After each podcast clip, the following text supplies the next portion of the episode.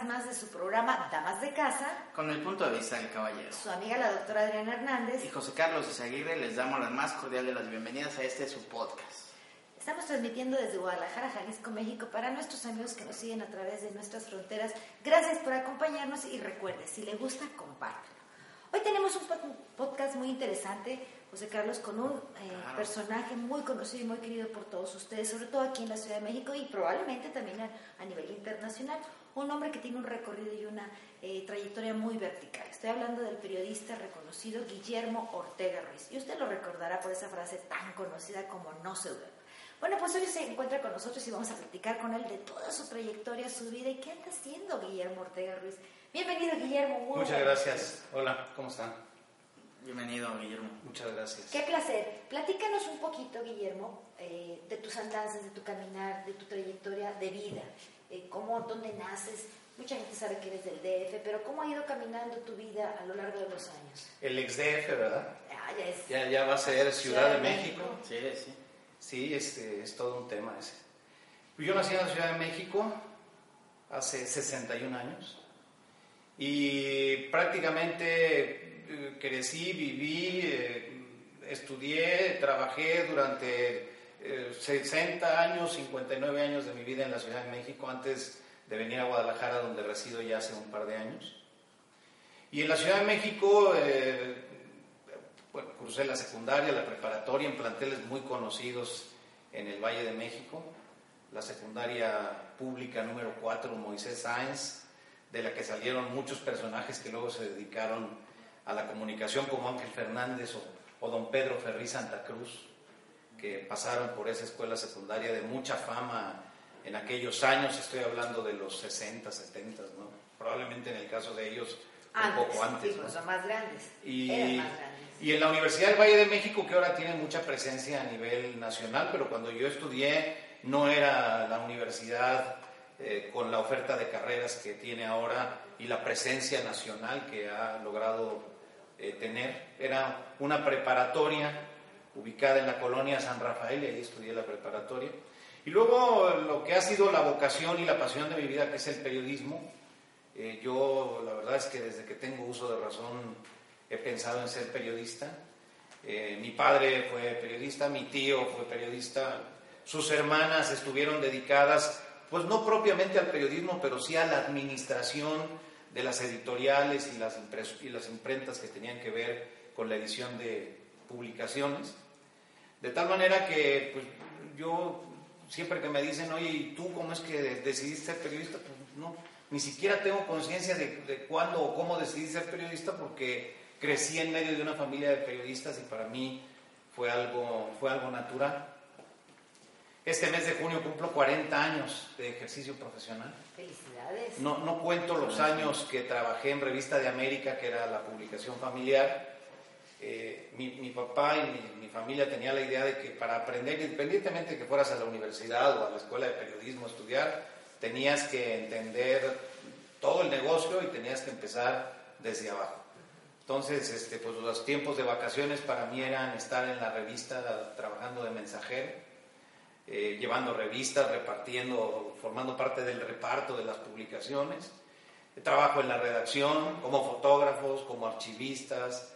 Entonces no teníamos la maravilla de herramientas que disponemos hoy, que este, entras eh, a través de una tableta o una computadora y obtienes googleas todo y obtienes imágenes de uso público, este, cantidad de información, pues antes había que ir a las bibliotecas, había que ir a las hemerotecas, había que ir a tomar las fotografías, no como lo hacemos ahora con un dispositivo móvil que al instante no solo la tienes, sino que la compartes con medio mundo.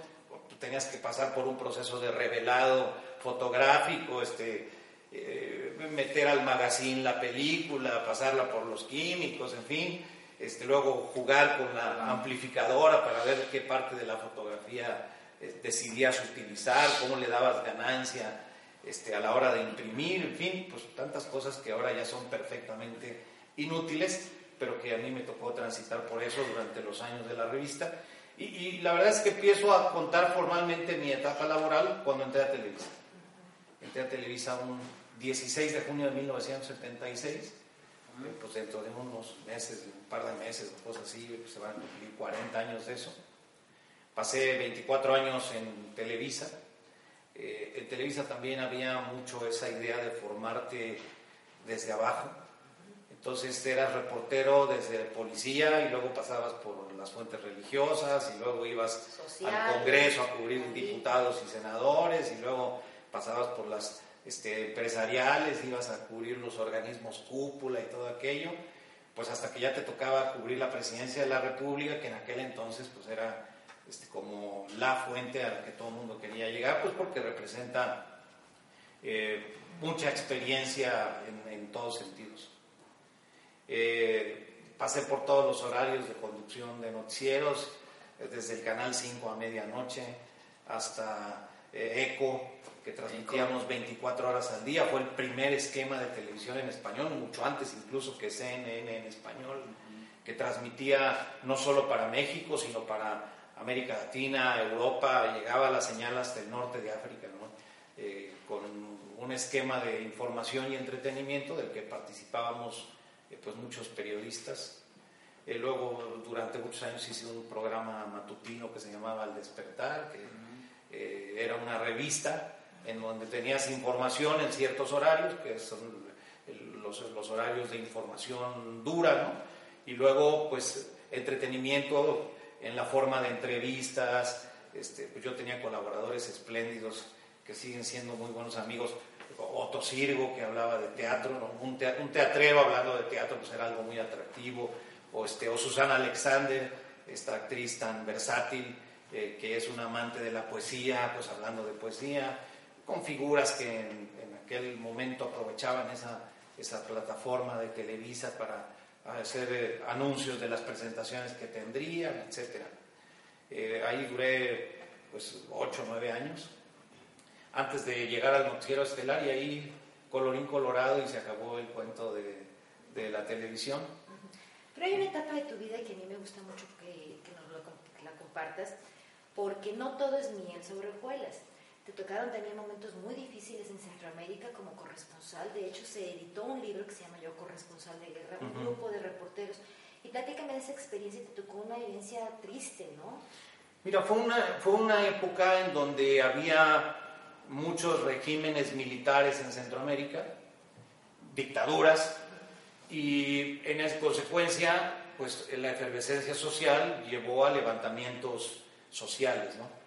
En el caso de Nicaragua, por ejemplo, pues los sandinistas derrocaron a Somoza. ¿no? recordarán ustedes porque ocurrió en aquellos años el episodio del, este, del comandante Cero, que llevó a cabo la, toma del Parlamento en Managua, ¿no? que, que, significó a la postre el principio del fin del régimen de Somoza. Eh, también en El Salvador, en Honduras, en Guatemala hubo expresiones sociales de diferente grado eh, que eh, provocaban que una televisora tan importante como Televisa tuviera enviados en esos sitios.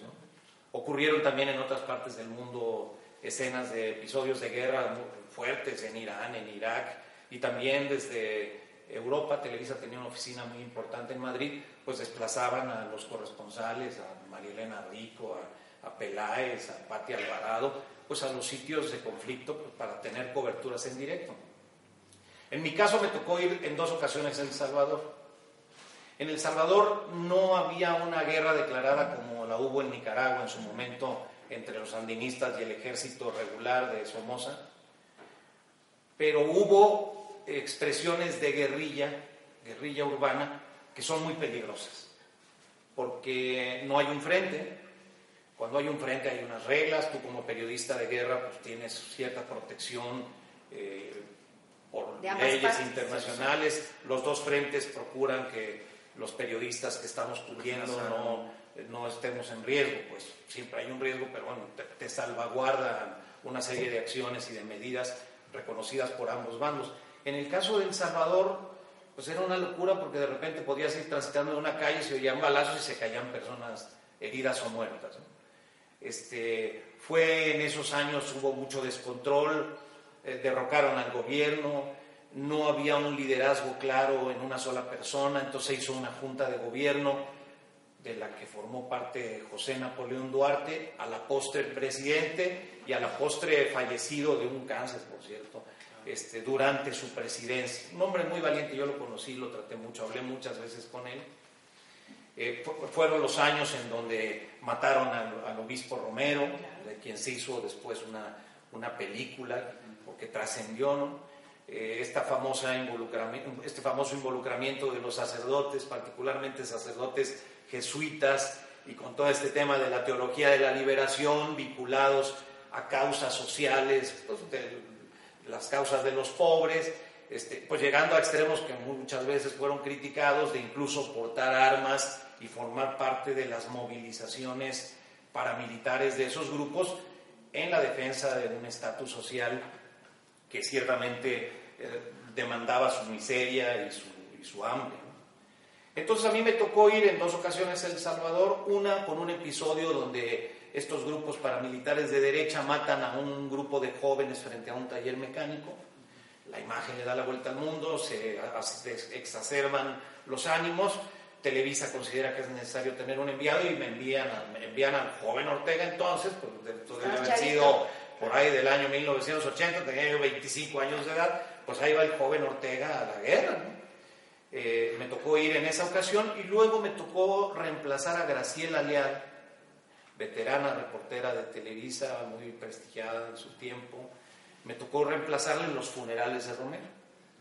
Yo llegué a Catedral y ese día en Catedral se daba un enfrentamiento brutal donde muere mucha gente en la explanada de la iglesia, en el atrio. Eran los funerales de Romero, fue Monseñor Corripio, Ahumada, eh, eh, yo me acuerdo que este, pues yo busqué a Corripio después cuando de que pude llegar finalmente porque el taxi no se animaba a acercarse, yo llegué directo del aeropuerto. Cuando finalmente llegué me encontré una escena muy, muy triste en, el atrio de la catedral porque había zapatos y este, ropa de gente que había quedado ahí, cuerpos tendidos, gente aplastada, en fin, una cosa muy penosa. Yo busqué a Monseñor Corripio, que había estado en la misa en afán de tener un testimonio, no, nunca logré este, hablar con él. Y me acuerdo, creo que fue Abel Quesada, que sacó en aquel Excelsior un, cartón que, se ve este, el monito de, de, Corripio con su maleta así corriendo en el aeropuerto y dice, más vale aquí Corripio que aquí Quedipio. más vale aquí Corripio que aquí Quedipio. Y bueno, me tocó estar en ese tiempo que fue un tiempo de mucha tensión, tensión social, de, de, mucha violencia, derramamiento de sangre en, esos días posteriores al funeral de Romero, este, había toque de queda, unos colegas holandeses, estaban medio locos los enviados de guerra, se salieron, rompieron pues, las reglas del estado de sitio, eh, los detuvieron en un retén, no hicieron el alto, les dispararon, este, vaya en el hotel Camino Real, que es donde llegábamos todos los periodistas enviados del mundo a la cobertura de los sucesos de guerra en El Salvador. Este, pues, tuvo que ir Duarte y parte de la Junta de Gobierno a conciliar con los periodistas. En fin, días de mucha tensión. Pasaban, paseaban tanquetas frente al hotel de manera intimidatoria ¿no? este, hacia los periodistas, porque la prensa internacional pues, reflejaba una imagen que no le gustaba al gobierno salvadoreño. Eh, pasaba censura tus imágenes, tus entrevistas. Este, en aquel momento no había la facilidad tecnológica que tenemos ahora, tenías que tener o satélites contratados para tus envíos, o tenías que mandar el video o la película por avión para que llegara pues, días después para transmitirse. En fin, era una situación compleja. Eh, eh, vivir en una zona de guerra, trabajar en una zona de guerra es, es peligroso, es de mucha tensión. Es una experiencia que has compartido, gracias por compartirla, pero también has tenido momentos, a lo mejor momentos dulces. Tú durante muchos años cubriste, hiciste la cobertura de la visita de, su santidad San Juan Pablo II en, a México. ¿Y, qué experiencia nos puedes, qué podrías compartir con nosotros esos momentos? ¿Y, qué te impregnaba o qué te hacía sentir la presencia de Juan Pablo II?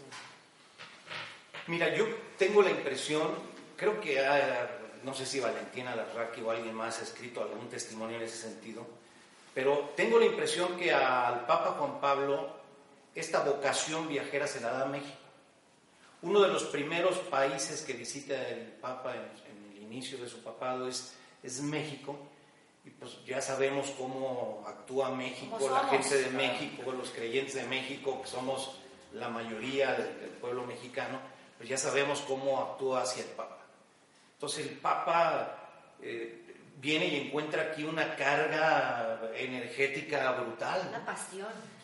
Y se da cuenta de que hay un trabajo pastoral muy importante por hacer, porque hay que recordar que la Iglesia Católica pues va perdiendo, sobre todo en el sur, este, posiciones frente a otras, otros tipos de credos, también cristianos o evangélicos o bautistas, en fin, eh, va perdiendo posiciones y el Papa Juan Pablo se da cuenta que hay que que no hay que esperar a que la iglesia vaya al Vaticano, sino que el Vaticano tiene que ir a, salir de las paredes del Vaticano a, ver a los creyentes. Y eso yo siento que le da la inspiración de volverse un papa viajero que lleve el Evangelio justamente a todo el mundo. Y yo creo que también visualiza el gran efecto transformador que puede hacer él en, un mundo bipolar, dividido por una muralla, eh, desgastado por estos viejos conceptos de capitalismo y comunismo.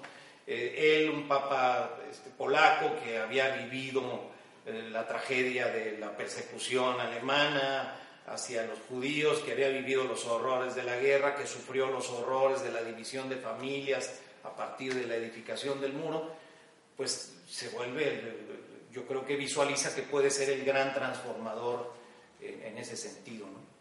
Eh, como ahora lo hace el Papa Francisco con el tema Cuba-Estados Unidos. Entonces yo, entiendo que el Papa descubre esa vocación viajera. En el caso de las visitas a México, se logró hacer una organización en, la que las dos grandes televisoras este, participaban. En, los primeros viajes no, porque no había TV Azteca, era Imevisión, era todavía televisión estatal, todavía no se transformaba. En los últimos viajes del Papa ya las dos grandes televisoras participando de común acuerdo en la, la cobertura para entregar una señal internacional que difunda la imagen del Papa en el mundo. En aquellos primeros años, en los primeros viajes, fue Televisa. Y pues la verdad Televisa es la única empresa que tiene la capacidad eh, en cuanto a recursos humanos, en cuanto a tecnología, en cuanto a recursos materiales, pues para poder hacer una cobertura y transmisión como esas.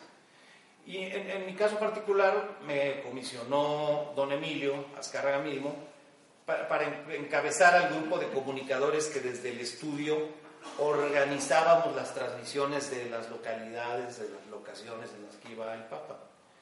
Eh, me tocó, digamos, ser el, el anchorman, lo que llaman el hombre ancla en estudio, este, junto con asesores eh, religiosos eh, que, nos orientaban acerca de los momentos específicos y su significado que encabezaba el Papa. Eh, cuando el Papa se fue, nosotros hicimos la colección en imágenes de su visita y pedimos una audiencia en el Vaticano para entregarle al Papa aquella memoria videograbada de su visita de sus visitas a México. Lo hicimos prácticamente entonces. Entonces tuve la fortuna de poder saludar al Papa en una audiencia privada. Fuimos don Aurelio Pérez Sánchez, yo que era vicepresidente de Noticias, y un servidor que había sido el, el anchorman en estudio durante las transmisiones, fuimos a ver al Papa, a, llevarle pues toda la colección videograbada este, eh, de, lo que había sido su visita a México. Su secretario privado nos, nos, nos contó que cuando el Papa en alguna medida se sentía abatido o deprimido por algo que estaba pasando en el mundo, ponía los videocassettes de su visita a México como para revivir aquella experiencia y este, estimularse. Pues mira, no, no solamente el Papa, la cobertura que tú has hecho durante todo, a lo largo de toda tu trayectoria profesional y podríamos estar horas y horas. A ti hay que escucharte, bien. Yo es lo que queremos, ¿verdad? Escuchar. claro, claro. Platícanos dentro de la política. Has, de alguna manera has estado muy cerca de actores importantes dentro de la política de nuestro país. Eh, ¿Alguno que te haya llamado la atención? Específicamente, bueno, sé que estuviste muy cercano a Carlos Sabinas de Gortari. Cubriste la fuente de, de esa época, ¿no? Sí, tan cercano y tan lejano como debe estar un periodista. Así es. Eh, Sí. Eh, mira, a mí me tocó prácticamente desde el último año de Luis Echeverría, la, la, última etapa, los últimos seis meses de su gobierno, me tocó cubrir algunos eventos, estando ya en Televisa. No me tocó la etapa de campaña de López Portillo, pero él hacía campaña en esos momentos eh, rumbo a la presidencia. Recordemos que antes eran campañas de meses. un año en recorriendo el país ahí en mítines y cosas de locos. Ahora afortunadamente eso se ha acotado. Eh, y, luego mm, mm, cubrí algunos momentos de la presidencia de López Portillo, algunos viajes internacionales, lo que representa una gran experiencia para un periodista, la verdad. Eh, es una, acumulación de experiencia muy valiosa. Luego con De la Madrid hice algunas cosas de su campaña, me tocó realizar algunas coberturas internacionales. Y con Salinas lo que hace Televisa es que me comisiona a la campaña. Es decir, don Emilio dice, el representante permanente de Televisa en la campaña de Salinas es Ortega. Otros podrán ir, pero él, es el que estará siempre. Oficial, podríamos decir. Entonces, al equipo de campaña de Salinas se le ocurrió que era una buena idea hacer programas locales de televisión. Y entonces le piden a Televisa es la empresa que tiene la infraestructura nacional suficiente para ello, le piden que si apoya a la producción de esos programas. Y le piden que si yo podría ser el conductor permanente de esos programas, aunque en cada estado nos haríamos acompañar de un periodista de reconocimiento estatal. Entonces, bueno, yo sí le entro a, a los programas, pero pues cuál es la, la, beta periodística que van a tener los programas. Pues yo no soy el promotor de Salinas o de su campaña. Y entonces, con la, con la autorización y la aceptación de Salinas, decidimos hacer 32 programas de algo que llamamos México Pregunta. México Pregunta como Jalisco Pregunta, Chihuahua Pregunta, Veracruz Pregunta, Yucatán Pregunta. Y entonces con el periodista local abríamos las líneas de teléfono. Salinas estaba ahí sentado como en el banquillo de los acusados, candidatos, y la gente hablaba por teléfono a preguntar. Algunas cosas muy insulsas, muy superficiales, poco importantes, pero algunas muy agudas, críticas. Eh, te pasaban las, las llamadas, había una pila de telefonistas tomando datos y te pasaban las, las llamadas y pues algunas en tono duro. Debo decir que este, eh, cuando había una oportunidad, Salinas decía, échamelas fuertes. Agarrido. Échamelas, fuertes para poder contestar. Eh, durante días previos también mandábamos a reporteros a grabar preguntas a la gente en, los, en las plazas públicas, ¿no? Este, oiga, viene el candidato, ¿qué le gustaría decirle? Y todos poníamos también gente en video, soy fulanita de tal o fulanito de tal, y yo quiero saber esto, y qué va a hacer para llevarnos agua a tal pueblo, y qué va a hacer para darnos una carretera para que comunique a tal población con esta otra, porque este, candidatos van, candidatos vienen, nos prometen y no hacen las cosas. Y, así sucesivamente. y luego, eso fue en la primera etapa de la campaña, y luego en el cierre de campaña, que fue una campaña muy larga, empezó en noviembre del 87 y terminó hacia junio del 88. Eh, hicimos una segunda ronda de programas, otros 32 programas, en donde salía hacia mi compromiso con Jalisco, con Chihuahua, es, y de, con base en lo que la gente le había cuestionado o le había pedido, pues él comprometía lo que, lo que haría si ganaba la presidencia. La verdad fue una experiencia muy buena, sobre todo por la participación pública. Yo creo que en la medida, y, todo lo que vemos ahora de redes sociales, de participación de gente, en la medida que la gente participa, pues se logra un mejor entendimiento entre un posible gobernante y, la gente que lo va a elegir. Una experiencia interesante. 40 años en el ejercicio de su profesión. Imagínate, José Carlos, lo que tendrás que platicar. ¿Nos puedes compartir a lo mejor algún momento que te haya marcado profesionalmente, anímicamente, espiritualmente, que te acuerdes? Pues mira, la verdad es que anímicamente recuerdo dos episodios que fueron muy, muy tristes, muy dolorosos eh, para mí en lo personal. Eh, uno tiene que ver con, la muerte de un amigo que era un extrañable y estrecho colaborador. Era algo así como o un hijo grande o un hermano menor. Fue el primer reportero del aire de Televisa, se, llamaba Rolando Medina. Y conformamos para el programa Al Despertar un equipo que, que le hacía mucho sentido a la gente. La gente se identificó mucho con nosotros. Era como una familia con sus respectivos integrantes, hablándole a la familia. Y, entonces, pues a lo mejor había alguien que tenía identidad con Ana María Lomelí, o alguien más que tenía identidad con Orbañanos y Javier Alarcón, o Toño de Valdés, o alguien más que tenía una identidad hacia mí, o hacia Susana Alexander, o hacia Otto Silvo, en fin, hacia los, los comunicadores, los colaboradores que participaban en el programa. Y Rolando Medina tenía un encanto porque era como un Robin Hood, ¿no? Él se agarraba su cámara y su, micrófono, iba en el helicóptero y, se bajaba en los lugares donde estaba pasando algo. El primero, el primero. Don Emilio no quería comprar un helicóptero y lo convencimos de que lo comprara para dar un mejor servicio en el noticiero matutino. Los noticieros matutinos antes de eso eran refritos, porque el, el noticiero se transmite, digamos, de 7 o de 6 y media a 10 pues ¿qué pasa en México entre esas horas? Muy poco, a menos que haya una tragedia. Entonces, pues tienes muchas cosas que ya pasaron en Europa o en Asia, pero en México pues apenas está empezando la actividad. Entonces, una forma en la que podíamos darle a la gente un servicio en automático, en directo, era el helicóptero que además lo cazábamos con una motocicleta. Entonces iba Lalo Salazar en la moto y Rolando Medina en el helicóptero y pues hacíamos coberturas muy interesantes. Se volvió un Robin Hood para la gente, un ídolo, de verdad. Llegaba Rolando Medina y lo estaba esperando la gente como si fuera una estrella de cine. Y cuento todo esto a propósito de lo que me preguntabas, porque él muere en un accidente, pues, como son casi todos los accidentes, absurdo, ¿no? Eh, iba de madrugada hacia su casa después de dejar a su novia y pues lo que pasa cuando no hay tráfico de madrugada y, te gana el exceso de confianza, se pasó este, una avenida muy transitada en el DF que es Viaducto y Avenida Monterrey, y otro que venía a la misma velocidad e igualmente confiado, lo prendió y lo mató al instante.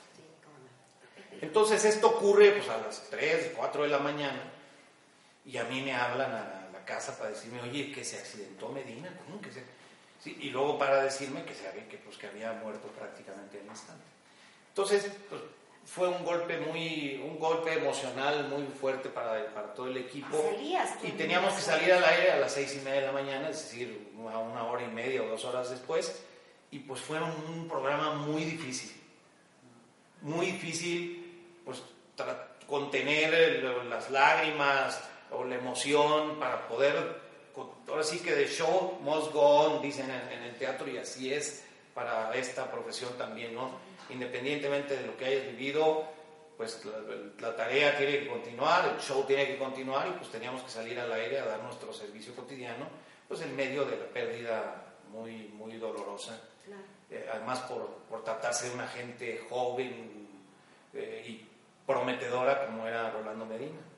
Eh, la gente le hizo un funeral excepcional, porque durante esas horas en Galloso y después en el sepelio en el Panteón Español, se volcó la gente en México a, estar con, pues, con la familia y con la familia de Rolando y, su equipo de, trabajo acompañándonos en, esas horas. Ese fue una. Y la otra, este, pues el día que mataron a Colosio, ¿no? que fue, Rolando muere en enero de ese año y, y luego este, matan a, a, Colosio en marzo de ese 94. ¿Pero qué crees? Vamos a dejarlos en suspenso. Vamos a ir a un corte, pero regresamos para seguir platicando la trayectoria y vida de nuestro invitado Guillermo Ortega Ruiz, un periodista querido por todos ustedes y su frase célebre, no se duerma.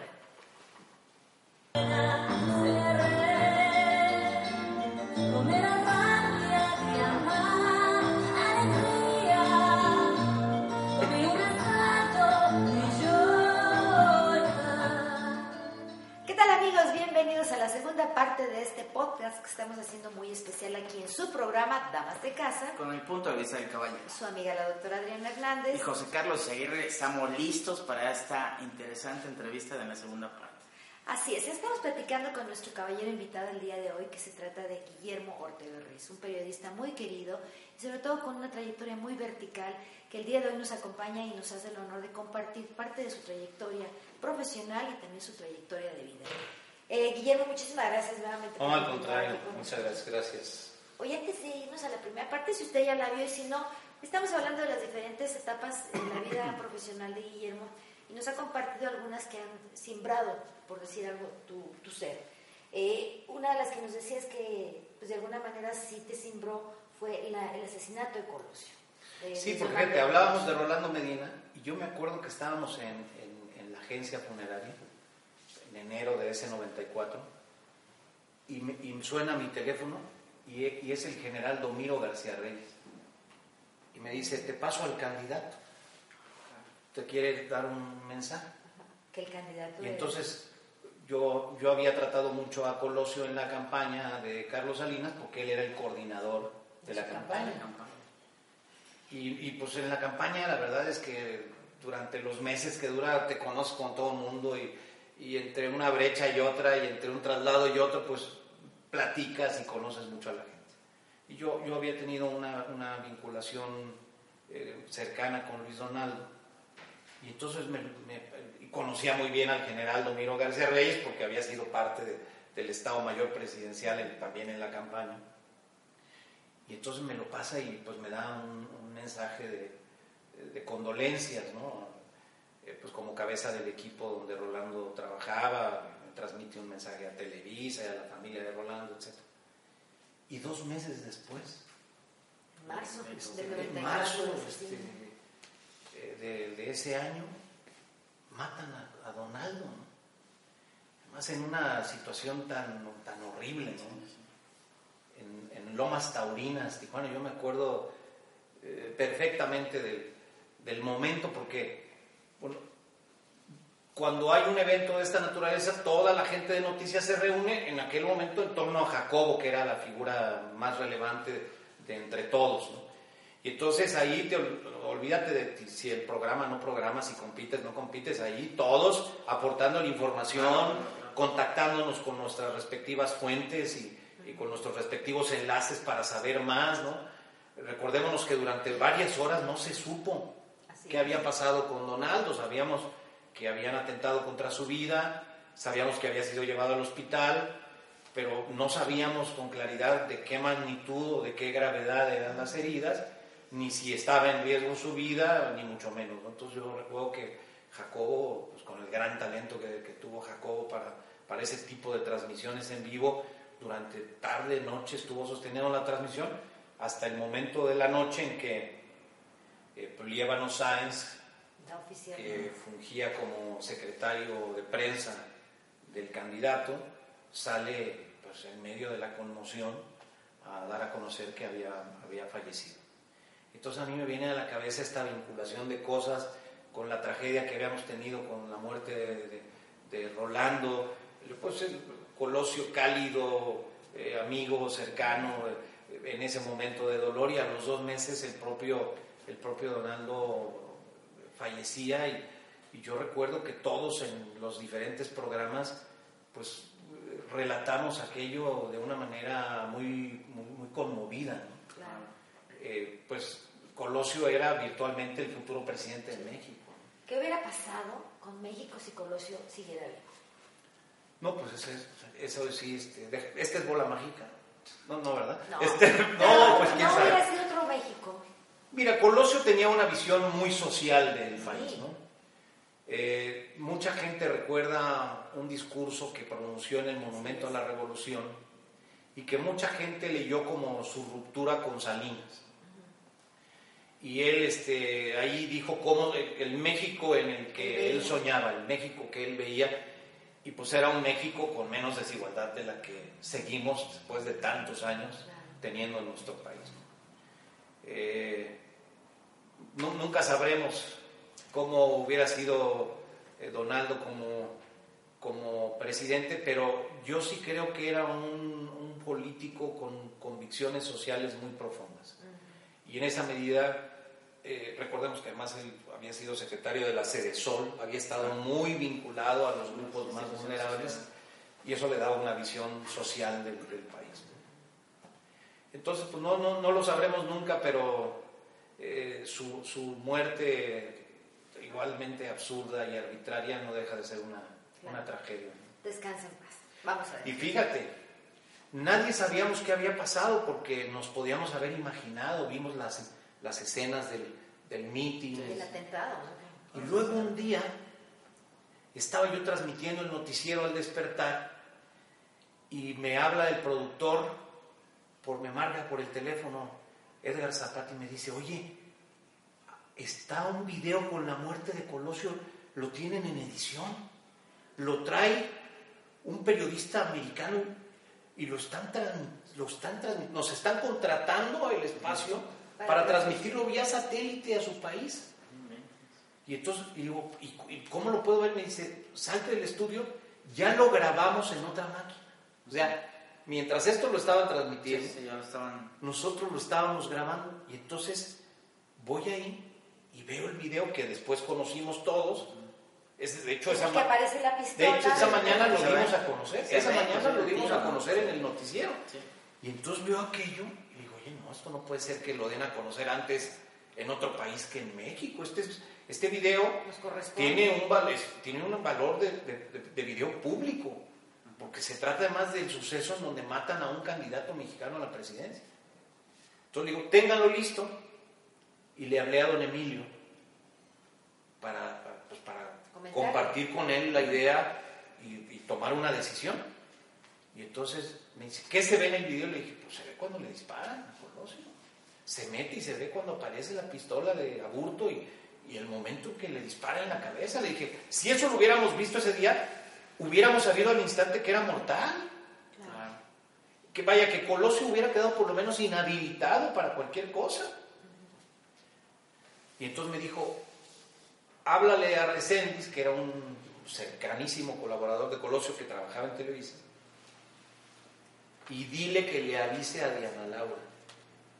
A la viuda que... A la viuda de, de Donaldo, que murió unos meses después porque ella tenía un cáncer brutal. Y entonces me dice don Emilio, espérate cinco minutos y lo pasas. Entonces le hablamos a Reséndiz, Reséndiz le habló a Diana Laura para prevenirla de que eso iba a aparecer en la televisión nacional. Y entonces yo lo yo anuncié así, lo transmitimos, ahí se, se exhibió por primera vez el video. Yo dije, este es un video que vamos a transmitir con el único interés, con la única intención de que el pueblo de México entienda qué fue lo que pasó en Lomas Taurinas. Es un documento histórico porque es el asesinato de un candidato a la presidencia de México. No, lo, no se conocía, lo hemos obtenido aquí en televisión, yo no dije cómo, y lo vamos a transmitir. Y pues la gente está advertida de que se trata de un magnicidio. Se ve, ustedes van a ver el momento en que Aburto le dispara a Donaldo. Y entonces lo pasamos.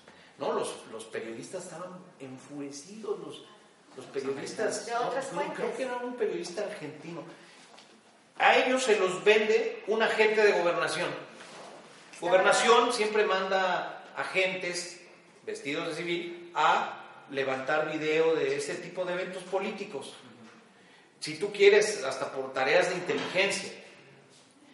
El tipo que toma ese video se lo vende a la televisora argentina, extranjera. extranjera. Creo que era argentina. Y estos mesos, yo lo que hubiera hecho es tomo el material, me trepo un avión y me voy. Claro. Pero estos sonsos o ingenuos lo que hacen es contratar el servicio de Televisa para subir desde nuestras instalaciones al satélite y transmitirlo a su país, a su televisora.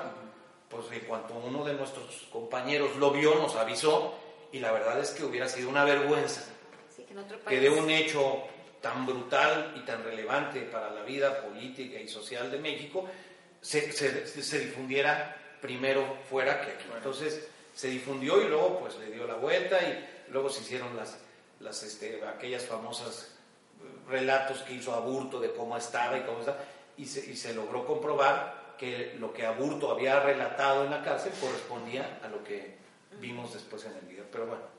Un capítulo de nuestro país. Eh, de alguna manera, Guillermo, pues han sido muchos años, son 40 años de trayectoria.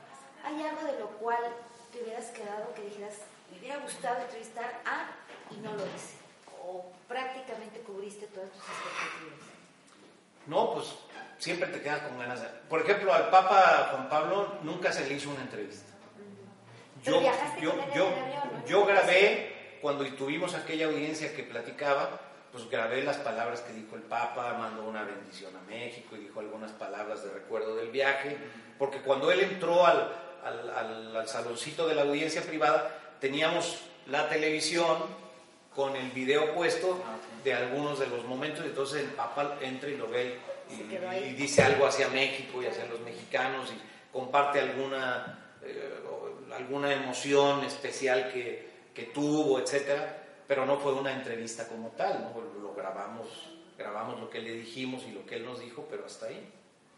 Eh, la verdad es que una entrevista con Juan Pablo para hablar de la gran transformación que se da durante su largo papado, el mundo se transforma, pues hubiera sido muy interesante. Eh, la diplomacia vaticana a todo lo que da, pues para acabar, por ejemplo, con, con la cortina de hierro, eh, para tumbar el muro de Berlín, para eh, acabar con la bipolaridad que eh, amenazaba al mundo en aquellos años. En fin, hubiera sido interesante. Me hubiera gustado hacerle una entrevista larga a Castro que, que, la, que los cubanos ofrecieron darnos. Yo estuve yendo a La Habana, fui como cuatro veces y las cuatro veces me dieron el avión. Pero yo hubiera querido hacerle una entrevista a Castro con las preguntas que se le tienen que hacer a una figura de ese tipo.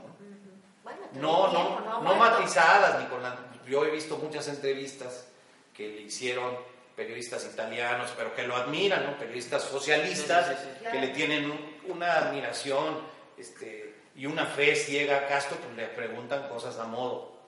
A mí me hubiera gustado este, hacerle una entrevista que no, que no se dio, me contestó en alguna visita de Cedillo, este, una, no, yo creo que ya es difícil que, eh, por razones de edad que te pueda dar una, unas las respuestas que uno este, quisiera encontrar. Ahora, vamos a la, la pregunta peleaguda, como decimos. ¿Por qué te saliste de Televisa? Cuando estabas tú en el pináculo, en el horario estelar, cubriendo a un gran personaje como fue Jacobo Saludowski, maestro tuyo, cuando estabas eh, en la punta, en, la, en los cuernos de la luna, ¿por qué te sales, Guillermo? Mira, había, se había ocurrido la, por la muerte temprana de don Emilio Azcárraga Milmo. Don Emilio Azcárraga Milmo muere muy joven. Para la expectativa de vida que había ya entonces y que hay ahora, pues eh, don Emilio eh, muere, don Emilio era del 30, muere en el 97. Muere de 67 años. Muy joven. Y era un hombre además con una gran vitalidad, mucho vigor, con mucha lucidez, un hombretón enorme. La gente conoce una faceta de él, los que tuvimos eh, la fortuna de trabajar cerca de él, conocemos otra faceta. Yo no voy aquí a tratar de convencer a nadie de si era bueno, malo, regular o Emilio. Yo, yo le tengo un gran respeto y una gran admiración. Creo que fue un gran mexicano por encima de todo y creo que fue un gran empresario que le dio vida a una empresa en donde el ser humano está en el centro y produce una cantidad de fuentes de empleo brutal. Miles de personas viven de las producciones que hace Televisa. Entonces, eh, muere tempranamente don Emilio y tempranamente también asume la presidencia de Televisa su hijo Emilio. Y a la llegada de una nueva generación, de directivos, este, pues también llegan nuevos usos y costumbres, nuevas formas de, ver y de hacer las cosas. Eh, llegan jóvenes que en ese momento pues, eran muy inseguros, eh, les toca de repente el paquete de reconducir Televisa, que eh, Televisa estaba con un problema financiero muy grave y tienen que reconducir Televisa y, y pues eso le- les produce inseguridad. Y la gente que llevábamos muchos años ahí, pues también les producía inseguridad. Y, eso lleva a asumir posiciones y conductas no siempre aceptables. Y una de esas actitudes y conductas, no la primera, que, pero quizá la tercera de ellas, pues a mí me lleva renunciar porque no creo yo que una persona eh, por ningún motivo tenga que ser tratada con tal indignidad. Habrá quien se lo aguante. Eh, este, hay a quien, a quien le gusta tragar mierda, para decirlo con todas las palabras. A mí en mi casa no me enseñaron nunca eso. No, me enseñaron a actuar con dignidad, con decoro, me enseñaron a ser respetuoso de los demás y en esa medida a demandar el mismo respeto para mí. Y yo no entendí que las cosas tendrían que haber sido de esa manera. Dicen que la jaula, aunque sea de oro, es jaula. En este caso el trono, aunque era un trono muy envidiado, muy deseado, muy anhelado, muy añorado, y que te da una visibilidad y un poder enorme, pues cuando no estás haciendo tu trabajo a gusto, cuando ya te pesa ir a la oficina, pues mejor te vas. O cuando no comulga con lo que tú O cuando no comulgas con lo que están decidiendo, que eres vertical y... pues te vas. Y yo eso es lo que hice. Fue un acto de congruencia. Fue un acto de congruencia, yo creo que Me sí. parece. Yo Y recuerdo... luego te dicen, no, ¿y qué vas a hacer si te vas de Televisa? Pues ¿qué vas a hacer? Aprender muchísimas más cosas, Claro. a crecer mucho más como persona y como profesional, a, vol- a volverte un periodista más versátil y más libre. Entonces, pues yo este año cumplo 16 años fuera de Televisa y en estos 16 años he tenido la oportunidad de conducir programas en horarios estelares de la radio, algunos programas de larga duración, tú participaste en algunos de, ella, Sí, de ellos. sí. Con mucho gusto y mucho Tuve la oportunidad de fundar una estación de radio informativa completita gracias a la, a la visión y a, y a la confianza que tuvo en mí Olegario Vázquez. Este, participamos con EBBS en sus horarios estelares. Director. Este, dirigí un periódico y ahora fundé y dirijo. otro. En fin, ah, tienes un mundo infinito por delante. Y eh, pues con alegría, con felicidad. Fíjate, durante todos los años que pasé en Televisa, pasé más horas en la empresa que con nadie más en la vida. Familia, amigos, eh, hijos, lo que tú quieras. Pasé mucho más tiempo de mi Empresa. vida en la empresa que en mi propia casa. Cuando eso no te pesa, va muy bien. Pero cuando te empieza a pesar, va muy mal. Es el momento para, para sacudirte a ti mismo, este, enfrentar con valor tu decisión, sostenerte, porque a mí debo decir que me intentaron convencer de que permaneciera y me sostuve y dije, no, O sea, te ofrecían las perlas de la Virgen y dijiste no. Eh, digamos que el señor Emilio Azcarra Gallán fue eh, insistente en el hecho de que me quedara. Y se lo aprecio de verdad, se lo agradezco porque sé que en, en el fondo era un deseo suyo eh, que le hubiera gustado que se cumpliera. Pero al mismo tiempo yo observaba que él no estaba dispuesto a poner en orden a algunos de sus colaboradores que se pasaban de la raya. Entonces fue una decisión, yo creo que fue una decisión acertada, adecuada, a tiempo y que me ha permitido vivir de otra manera mi vida y el periodismo. Más feliz. La verdad sí. En lo que te Oye, gusta. yo me acuerdo de esa, de esa despedida de la, de, la, de la tele, el último programa, no lo tengo grabado, lo voy a buscar, donde tú decías a don Emilio Azcárraga, Milmo, mi, prof- mi cariño entrañable, Y mi gratitud. y mi a Emilio Azcárraga Gallán, le dejo buenas cuentas, porque te dejo en, la- en el rating más alto. Eh, ¿Y tuvimos un rating histórico. Y a usted, De- en, en la medición de ratings nunca había tenido el noticiero de la noche las los registros de audiencia que tuvo. No, no, no, yo me acuerdo perfecto. Y además todo el mundo, cuando tú llegaste a, a conducir el programa de, de noticias por la noche ya con Guillermo Ortega, porque cambia de nombre, ¿verdad? Y ya no es 24 horas. No, 24 horas se acabó. 24 horas nació con Jacobo y se acabó con Jacobo. Ajá. Él cerró su ciclo y al cerrarlo cerró el ciclo de 24 horas. Que no fue un ciclo corto. ¿eh? No, no, duró mucho tiempo. 24 horas nace en septiembre del 70 y se acaba En enero del, del 98. Fíjate cuántos años. 18 años. 18. ¿Y ¿Cómo nace la palabra no se duerma? Porque todo el mundo te la escuchamos y es, la tienes registrada, ¿verdad? Pues sí, no sé para qué, pero sí. No, no es tuya, es tuya. Así que tuyita, tuyita. Oye, ¿cómo nace o por qué se te ocurre no se duerma? Mira, empezó a ocurrir que los noticieros de la mañana cada vez le agregaban más tiempo y le agregaban más tiempo. Porque no había una competencia en la televisión, pero sí había una competencia en la radio.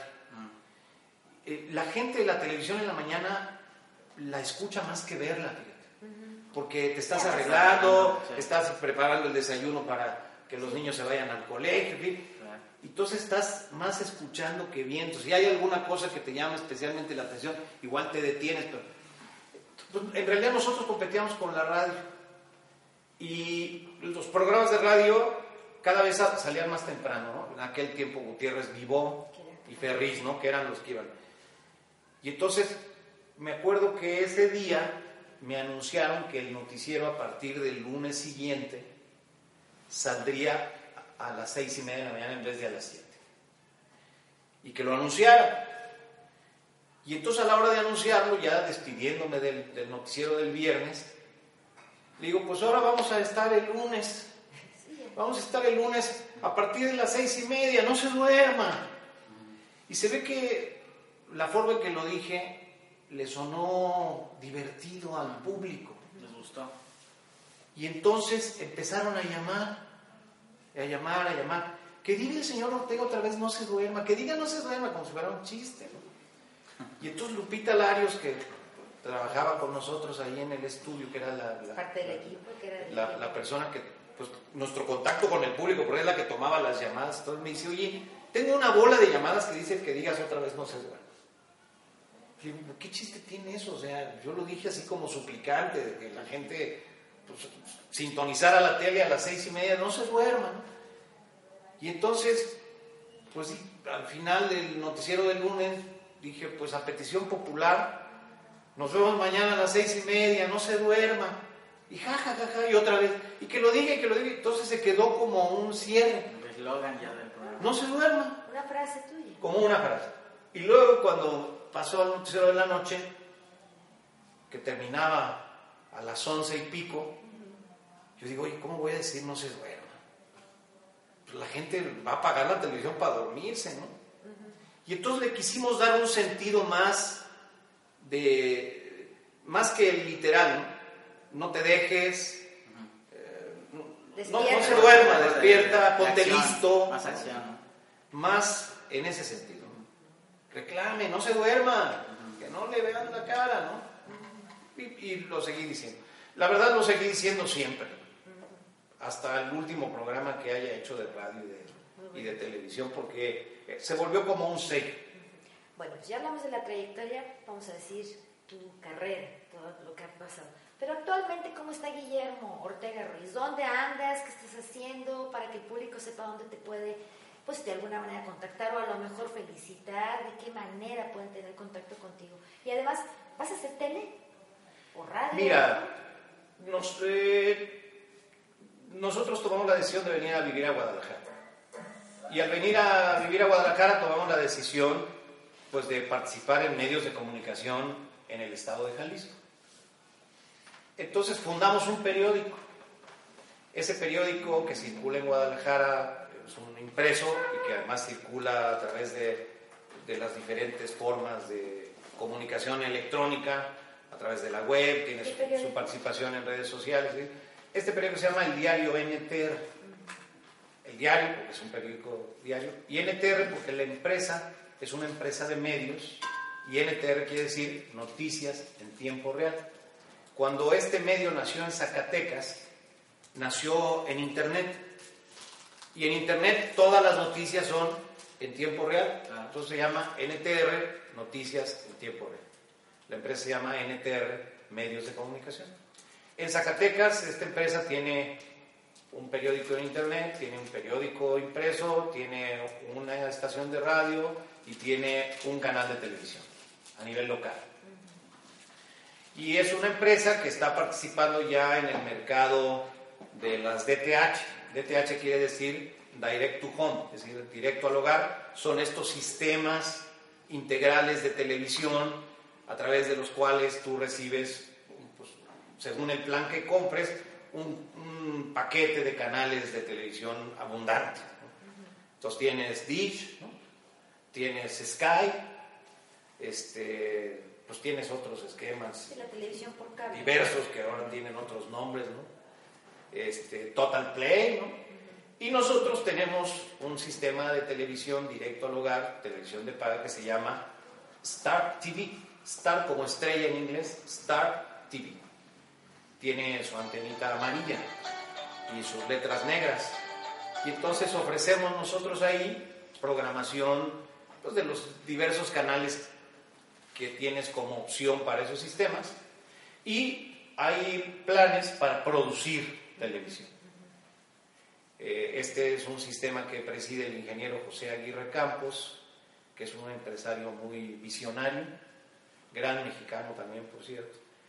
Y él es eh, el presidente de NTR, eh, así como se fundó en Zacatecas, vinimos a fundarlo a, Guadalajara. El periódico está por cumplir un año ahora en el mes de abril, en, principios de abril. Es un periódico impreso que ha tenido una buena acogida en Jalisco, particularmente en la zona metropolitana, es de distribución metropolitana, pero esta es una zona metropolitana enorme.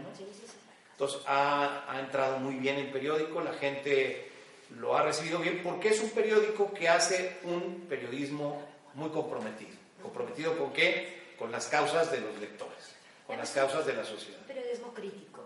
De hecho, así se llama el diario NTR, periodismo crítico. Bueno, pues entonces ya nos avisarás qué te parece si hacemos el compromiso para que cuando ya sea una realidad que tú estés en tele, eh, nos, nos, acompañes y podamos invitar al público. Ya para finalizar, Guillermo, ¿eres feliz? Sí, mucho, la verdad sí. Muy feliz, tanto en lo personal como en lo profesional. Oye, que te casaste con una tapatía, ya supe, platícanos. por aquí anda. Sí, por ahí anda. La tapatía. La hermosa. Mi señora, mi princesa. Sí, pues la verdad es que la gente dice, ¿y por qué Guadalajara? Pues porque como buena tapatía me dijo que sí se iba conmigo a Chilanguislán de los Valles, pero luego, este, oye, pues yo creo que nos regresamos a Guadalajara, hay que irlo planeando, y pues aquí estamos. Ah, pero Ya llevamos dos años aquí. La verdad se vive muy bien en Guadalajara.